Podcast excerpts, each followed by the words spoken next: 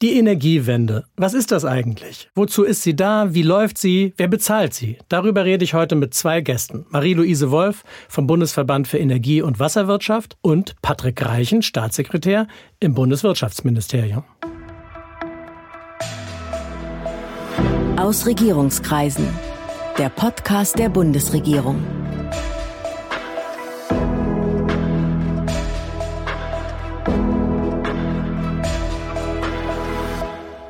Hallo, willkommen zu Aus Regierungskreisen, dem Podcast der Bundesregierung. Ich bin Sven Siebert, ich bin Gastgeber dieses Podcasts und heute geht es um die Energiewende.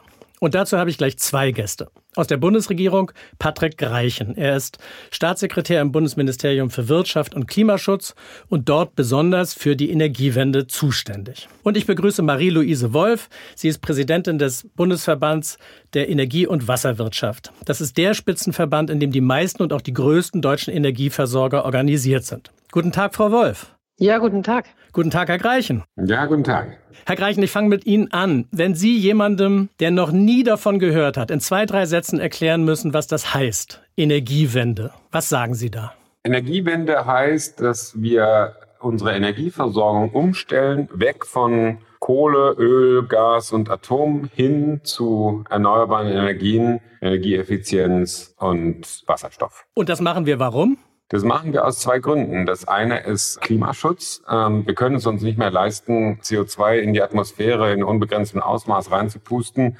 Um die Klimakrise in den Griff zu kriegen, müssen wir global bis 2050 alle CO2-Emissionen auf Null bringen und Kohle, Öl und Gas sind nun mal sehr CO2-intensiv. Der zweite Grund ist aber auch, Wind und Solar sind heimische Energieträger und wir haben ja jetzt durch den Krieg gesehen, was passiert, wenn man sich komplett auf andere verlässt. Insofern stärker heimische Energieversorgung. Wende, das klingt ja so nach einer Kurve, die man nehmen muss. Gibt es einen Zeitpunkt, an dem Sie sagen können, das war jetzt die Wende, jetzt sind wir rum, ab jetzt läuft es von allein? Also 2045 wollen wir komplett klimaneutral sein. In der Stromversorgung ist sicherlich der Wendepunkt im Grunde jetzt schon, weil wir ungefähr 50 Prozent Erneuerbare jetzt im System haben. Insgesamt für Deutschland würde ich sagen, ist die Wende irgendwann zwischen jetzt und 2030, äh, dass wir komplett den richtigen Kurs haben. All die Windräder und die äh, Photovoltaikanlagen, die baut ja nicht die Bundesregierung, die bauen ja Sie, Frau Wolf, beziehungsweise Ihre Mitgliedsunternehmen. Was bedeutet das für die? Ja, nun erstmal bauen wir ja insgesamt vier Infrastrukturen um. Ja, das heißt Energiewende für uns. Äh, das fängt mit Strom an, das hat Patrick Reichen eben schon genannt, heißt aber Erneuerbare ausbauen plus Backup-Kraftwerke, wasserstofffähige Gaskraftwerke plus Netzausbau. Zweite Infrastruktur ist das Thema Wärme, also praktisch alle ähm, Gebäude müssen heizungstechnisch saniert werden. Äh, dritte Ebene ist die Tankinfrastruktur für E-Mobilität, für mich eher der kleinste Teil. Und vierter Teil Wasserstoffinfrastruktur komplett neu hochziehen. Das heißt, viel bauen, viel umbauen und umsetzen in schneller Zeit. Und sagt die Bundesregierung, sagt Herr Greichen immer hopp, hopp, schneller, schneller, schneller oder wie muss man sich das vorstellen? Das ist in der Tat so, aber da sind wir eigentlich beide der gleichen Meinung. Wir müssen Tempo äh, aufnehmen, viel mehr Tempo als in den letzten 10, 15 Jahren. Äh, das wissen wir auch alle. Äh, wir haben aber bisher, ja, ich würde mal sagen, so ein paar Gewichte an den Füßen gehabt, weswegen das nicht schnell genug ging. Das sind einmal überbordende bürokratische Bedingungen, äh, dann das Thema Flächensuche. Viele Länder in Deutschland, Bundesländer hatten ja noch andere Ideen, als wir sie benötigen. Ja, die Flächen kamen viel zu langsam und mit vielen Kämpfen versehen. Das ist jetzt Gott sei Dank auf einem ganz anderen Pfad und das äh, erfreut uns auch als Energiewirtschaft. Denn für uns ist das ja auch eine große Chance zu investieren und neue Geschäfte aufzubauen. Sie sprachen ja gerade davon, dass Sie an vier großen Bereichen arbeiten. Gibt es da eine logische Reihenfolge, was zuerst dran ist, oder muss das alles gleichzeitig passieren? Also im Grunde machen wir, arbeiten wir an allen Strängen gleichzeitig. Ja, wir haben auch nicht mehr die Zeit, jetzt zu lange zu warten. Das ist schlicht und ergreifend doch 20 Jahre bis 2045. Da kann man die Dinge nicht sequenziell machen. Also wenn man sagt First Things First, dann ist alles First. Genau. Wobei der Strom, also äh, erneuerbaren Energienausbau und Gasinfrastruktur H2 ready machen, ist im Grunde grundlegend. Ja, ist ja auch im Grunde grundlegend für einen Umbau der Industrie. Äh, aber wie Patrick Greichen sagt, wir können nicht mit dem anderen mal eben warten oder so. Das ist alles nicht mehr möglich. Herr Greichen, wegen der Energieknappheit infolge des Ukraine-Kriegs gab es ja die Sorge, es könne zu Blackouts kommen. Aber aus unserer Online-Community gibt es auch die Frage, ob nicht durch die Energiewende selbst die Versorgung gefährdet ist. Wenn die Sonne nicht scheint, wenn kein Wind weht, was sagen Sie? Also die Energiewende äh, ist im Gegenteil der Garant dafür, dass wir äh, Versorgungssicherheit erhöhen. In den letzten Jahren ist das konstant besser geworden. Also die Stromausfallzeiten in Deutschland sind sagenhaft niedrig im internationalen Vergleich und immer besser geworden. Wir sind da jetzt bei deutlich unter 20 Minuten pro Haushaltskunde und Jahr. Der Grund ist schlicht und ergreifend, je mehr man in Wind, Solar, Netze, äh, Batterien, äh, Kraftwerke investiert, desto moderner wird natürlich auch das Stromsystem. Und klar, man muss eine Antwort darauf finden, was man macht, wenn der Wind nicht weht und die Sonne nicht scheint. Das ist ja selbstverständlich. Dafür gibt es dann eben Kraftwerke. Das sind jetzt noch teilweise Kohlekraftwerke. Das werden in Zukunft äh, vor allen Dingen Gaskraftwerke sein. Und diese Gaskraftwerke werden eben sukzessive umgestellt auf Wasserstoff. Und da ist ein klarer Plan dahinter. Frau Wolf, Sie sagten ja gerade schon, Sie sprachen schon von den Gewichten, die Sie an den Füßen hatten. Vor gut einem Jahr, als die neue Bundesregierung ihre Geschäfte aufgenommen hat, da ist Robert Habeck, Ihr Minister, Herr Greichen, vor die Medien getreten und hat geschildert, wie groß der Rückstand bei der Energiewende ist. Jetzt gibt es wiederum Meldungen, dass es im vergangenen Jahr nicht viel besser geworden ist und auch die konkreten Planungen für dieses Jahr, also 2023, reichen nicht, um die Klimaziele zu erreichen, heißt es. Hängen wir da immer noch so oder wie sehr hängen wir? Naja, erstmal muss man sehen, dass äh, die neue Bundesregierung zum Ende des letzten Jahres die Arbeit erst aufgenommen, des vorletzten Jahres die Arbeit erst aufgenommen hat. Das heißt, das muss man mal sagen, äh, die Ausbauzahlen waren viel zu niedrig angesetzt. Ja, das hat äh, die neue Regierung unter der Leitung von Minister Habeck hier erstmal alles revidieren müssen und neu aufstellen müssen. Das hat er in dem in der besagten Pressekonferenz auch getan. Und dann ist das ja nicht so, als würden sie dann mal eben einen Schalter umlegen, sondern natürlich müssen sie dementsprechend neu planen. Sie müssen sich ehrlich gesagt auch erstmal das Geld beschaffen als Unternehmen. Dann gehen sie in die Planung und äh, fangen an zu bauen. Das ist ja nicht so, dass das eine Sache von einem halben Jahr ist. Aber jetzt im Jahre 23 sollten wir schauen, dass wir in die Zahlenregionen kommen, die wir auch in der Planung haben. Und wenn nicht, zur Mitte des Jahres schauen, ob man noch nachstellen muss, nachschärfen muss. Also ich meine, äh, vieles von dem, was wir 2022 gemacht haben, tritt ja erst zum 1.1.23 in Kraft. Also das äh, richtig loslegen sozusagen kann man ja erst dieses Jahr.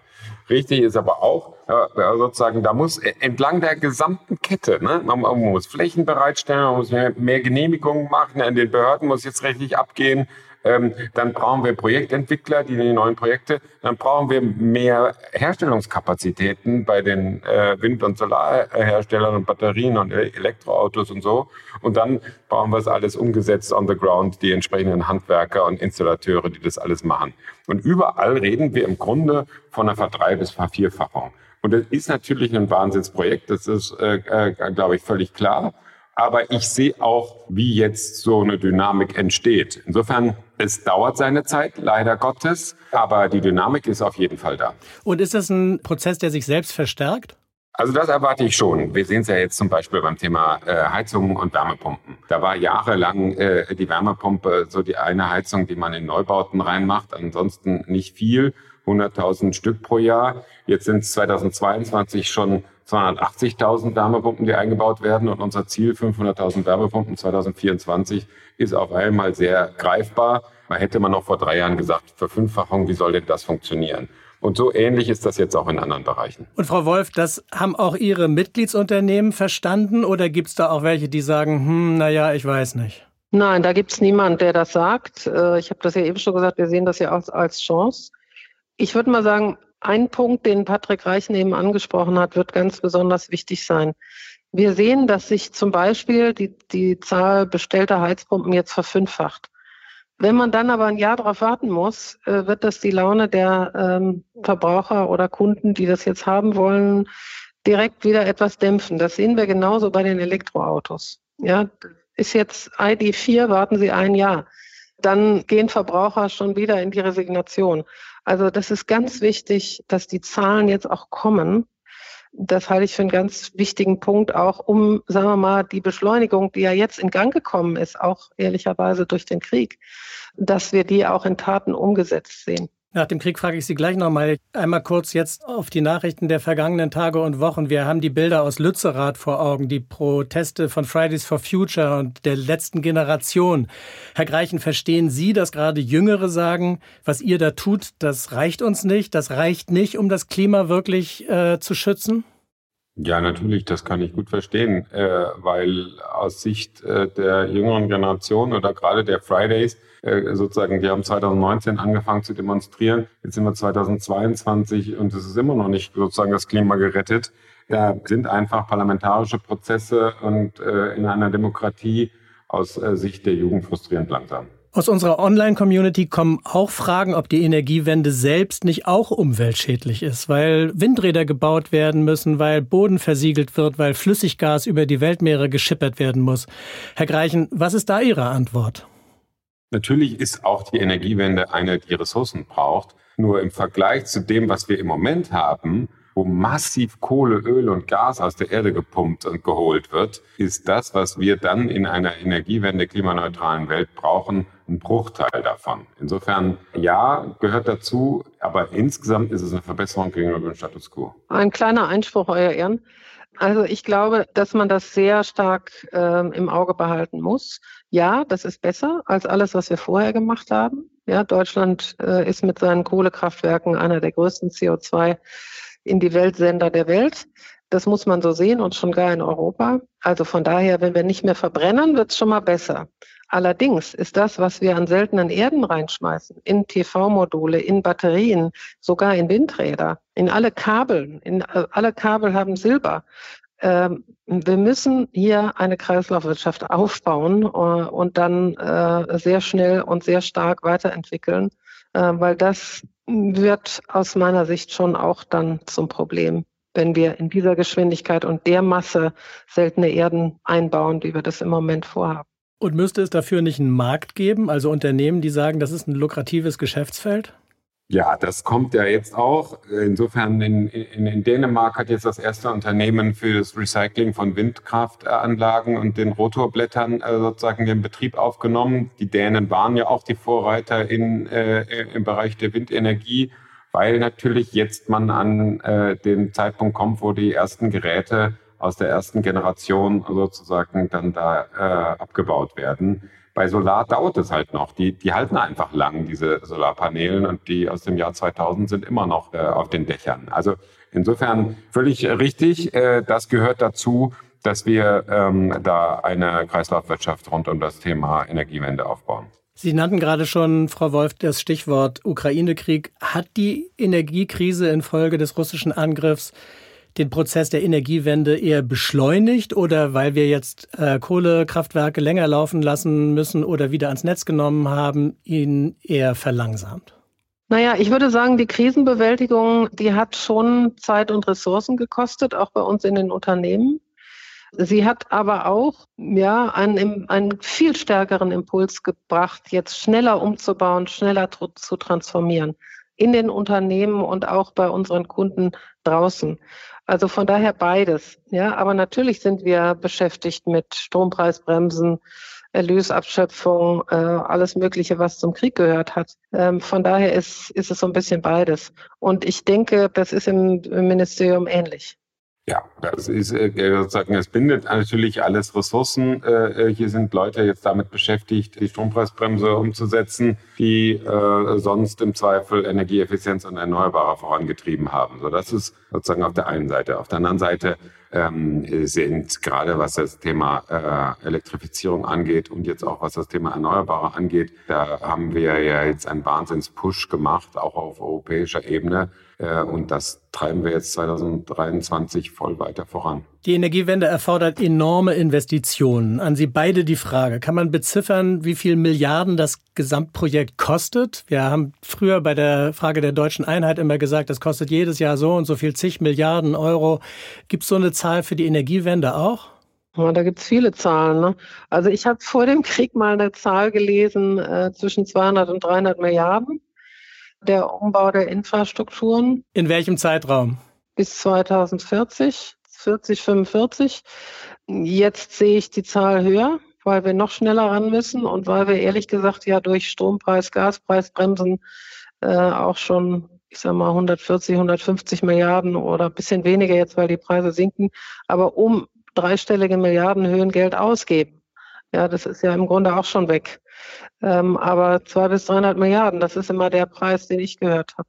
Naja, ich glaube, die Frage ist immer, was heißt Kosten in dem Zusammenhang? Vieles, was wir hier tun, sind im Grunde ja Investitionen. Wir, wir bauen Windräder, wir bauen Solaranlagen, wir bauen äh, äh, Wärmepumpen und auch eine Wasserstoffinfrastruktur und Wasserstoffwirtschaft. Und dann haben wir es. Dann stehen die da 20, 30, 40 Jahre. Äh, und insofern ist es nicht Kosten im Sinne von, das Geld ist weg, sondern eine Investition in eine neue klimaneutrale äh, Infrastruktur und Wirtschaftsbasis. Deswegen äh, tue ich mich schwer damit, sozusagen diese Zahlen aufzusummieren und zu sagen, und das kostet uns das. Finde ich richtig. Noch eine Ergänzung. Ich war über Weihnachten in Frankreich zehn Tage. Da gab es Nachrichten vorher und auch Briefe in die Haushalte, dass man sich darauf einrichten müsste, dass es geplante Stromabschaltungen gibt. Warum? Weil die ihre Infrastruktur auch neu bauen müssen. Alte Kernkraftwerke, die äh, im letzten Jahr kaum noch funktioniert haben. Das ist eben nicht, wir leisten uns jetzt viel mehr als andere. Äh, sondern wir haben in ganz Europa eine überaltete Kraftwerkstruktur und Versorgungsinfrastruktur. Das ist nicht ein deutsches Thema alleine. Äh, und es ist, wie Patrick Reichen sagt, wir bauen das ja nicht äh, jetzt extra und schmeißen das andere weg, sondern das andere war ohnehin überholungsbedürftig. Ja, unsere Kohlekraftwerke sind ja eh alt gewesen. Also von daher kann man das schwer rechnen. Sie sagten, Investitionen, die müssen sich ja für Unternehmen rechnen, wie man so schön sagt. Wer bezahlt es am Ende? Also der Verbraucher, oder? Und führt das zu noch höheren Stromrechnungen? Also äh, höhere Stromrechnungen als das, was äh, also sozusagen man jetzt 2022, 2023 sieht, werden wir nicht wieder bekommen. Das äh, kann ich ganz klar versprechen. Und das Stromsystem in einer klimaneutralen Welt, das ist nicht teurer als das äh, fossile Stromsystem, äh, das wir hatten. Es ist ein Umbauprozess und diesen Umbauprozess muss man finanzieren, das stimmt. Und da haben wir dann ja auch darüber, dass wir jetzt zum Beispiel die EEG-Umlage komplett abgeschafft haben, äh, Kosten rausgenommen aus dem System, sodass ich insgesamt sagen würde, das wird besser. Also äh, teurer als im letzten Jahr wird es nicht werden, da, äh, das gehe ich mit. Äh, nur mal eine Zahl. Wir hatten am 29. August 2022 einen Strompreis von 1000 Euro pro Megawattstunde. Also sowas habe ich in meiner fast 30-jährigen Laufbahn noch nicht erlebt in der Energiewirtschaft. Also von diesen Preisen kommen wir auf jeden Fall weg. Äh, und ich äh, denke auch, dass wir über Zeit sogar günstiger sein können als Länder, die immer noch fossil erzeugen. Ja, es hat auch in der Vergangenheit äh, Niveaus gegeben, die im Strom bei 50 Euro pro Megawattstunde waren. Das wird man sehen, ob man da hinkommt. Äh, was uns im Moment sehr beschäftigt in den Unternehmen, ist natürlich auch der steigende Zins. Denn wir müssen ja unsere, das, was wir bauen, auch alles finanzieren. Ähm, aber auch dafür äh, wird man Lösungen finden. Und wenn ich die Banken richtig verstehe, ich habe mich jetzt zweimal mit Banken getroffen und da war immer das Resümee, äh, was ich eigentlich ganz gut finde. Die Lage ist besser als die Stimmung. Also im Moment sehen Sie ja jede Menge Schlagzeilen, die Rezession kommt und die Information wird ganz schlimm und das Tal wird furchtbar. Also im Grunde ist die Stimmung schlechter als das, was die Finanzexperten uns voraussagen, nämlich eine Inflation, äh, die relativ schnell auf vier bis fünf Prozent wieder runtergeht. Das wäre gut für uns. Aber man, man muss auch mit neun und zehn Prozent Inflation Erneuerbare investieren und das wird für uns doch etwas schwieriger. Was bedeutet das alles für den Wirtschaftsstandort, für die Wirtschaft in Deutschland? Wird es energieintensive Industrie in dem Maße wie jetzt bei uns auch in Zukunft noch geben oder wandert die ab? Also die energieintensive Industrie in Deutschland haben wir auch durch die letzten Jahre immer gehalten und werden wir auch in Zukunft halten. Das ist völlig klar. Der Input wird natürlich ein anderer. Äh, sozusagen, wir reden dann über grünen Wasserstoff äh, und nicht über Erdgas. Ähm, und in dem Kontext muss man dann seine äh, auch Absatzmärkte natürlich neu definieren. Und, das ist dann auch eine Hausaufgabe an uns, äh, wir brauchen einen Industriestrompreis, äh, der es der Industrie ermöglicht, äh, auch die kostengünstigen Erneuerbaren tatsächlich äh, als äh, Strompreis zu bekommen. Das ist äh, jetzt auch eine Aufgabe, die wir im Wirtschaftsministerium angehen werden. Was kann die Industrie denn selbst beitragen oder was erwarten Sie von der Industrie? Naja, wir machen ja auch in den letzten äh, 50 und mehr Jahren äh, sehr viel äh, Erzeugungsinfrastruktur für und mit der Industrie. Ja, es gibt viele Kooperationskraftwerke, die wir mit der Industrie, zum Beispiel mit der Autoindustrie, äh, zusammen betreiben. Und die müssen natürlich ebenfalls neu gebaut werden, umgerüstet werden, äh, wasserstofffähig gemacht werden und so weiter. Also da ist ein ähnlicher Umbau vonnöten, wie ich den anfangs beschrieben habe. Ich sehe das ja ehrlich gesagt als Grundbedingung, äh, den Industriestandort zu halten.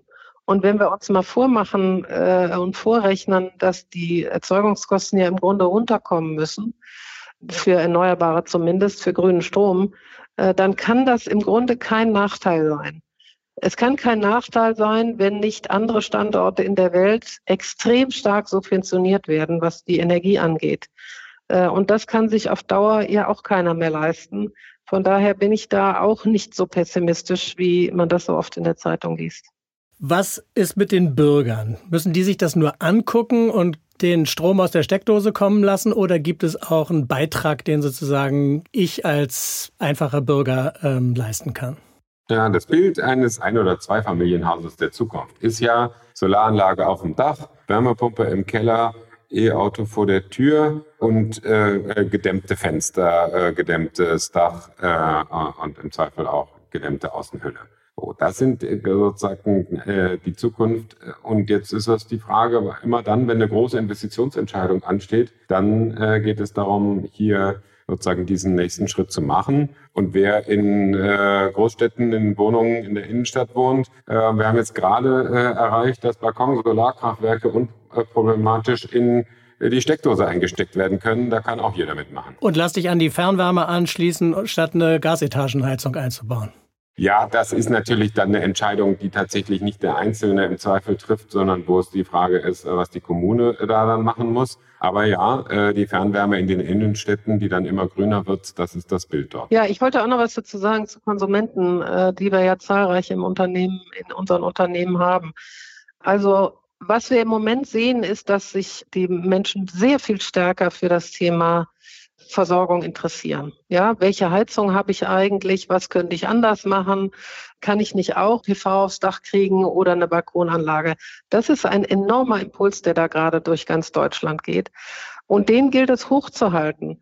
Und im Grunde, also ich sage manchmal, es kann bei uns jeder Klimaaktivist werden, wenn er sein Geld nicht für äh, den fünften Urlaub, sondern äh, für was in Energieumwandlung einsetzt. Und im Grunde müssen wir diese Bewegung hochhalten und zu sagen, ihr könnt da alle mitmachen, ihr könnt alle Klimaaktivisten sein, indem ihr was tut in eurer Umgebung.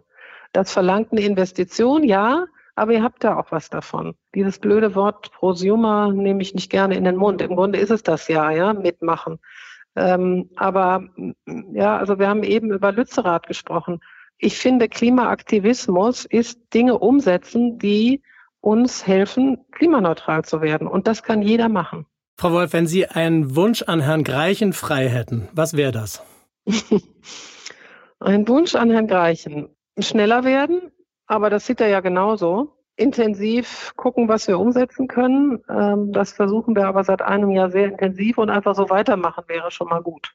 Und Herr Greichen, umgekehrt, was erwarten Sie von den Erzeugern? Was wünschen Sie sich von denen? Ich wünsche mir, dass alle Investitionen, die da jetzt anstehen, in Netze, in Anschlüsse, in Kraftwerke, ähm, sozusagen hemmungslos freigegeben werden und Ressourcen draufgegeben werden. Sozusagen, da darf jetzt nicht noch irgendwer äh, äh, Bedenken haben, dass das auch tatsächlich vielleicht von der Politik so kommt oder ob irgendwie die Kapitalmärkte das honorieren werden. Das äh, kann ich versichern, sozusagen, der Run wird jetzt groß sein, bloß nicht hinterher eilen. Vielen Dank. Vielen Dank an Sie beide. Das waren Marie-Louise Wolf und Patrick Reichen. Vielen Dank für das Gespräch. Sehr gern. Danke auch. Demnächst geht es hier weiter mit weiteren Gesprächspartnerinnen und Gesprächspartnern aus der Bundesregierung und ich hoffe, Sie als Zuhörerinnen und Zuhörer sind dann auch wieder dabei.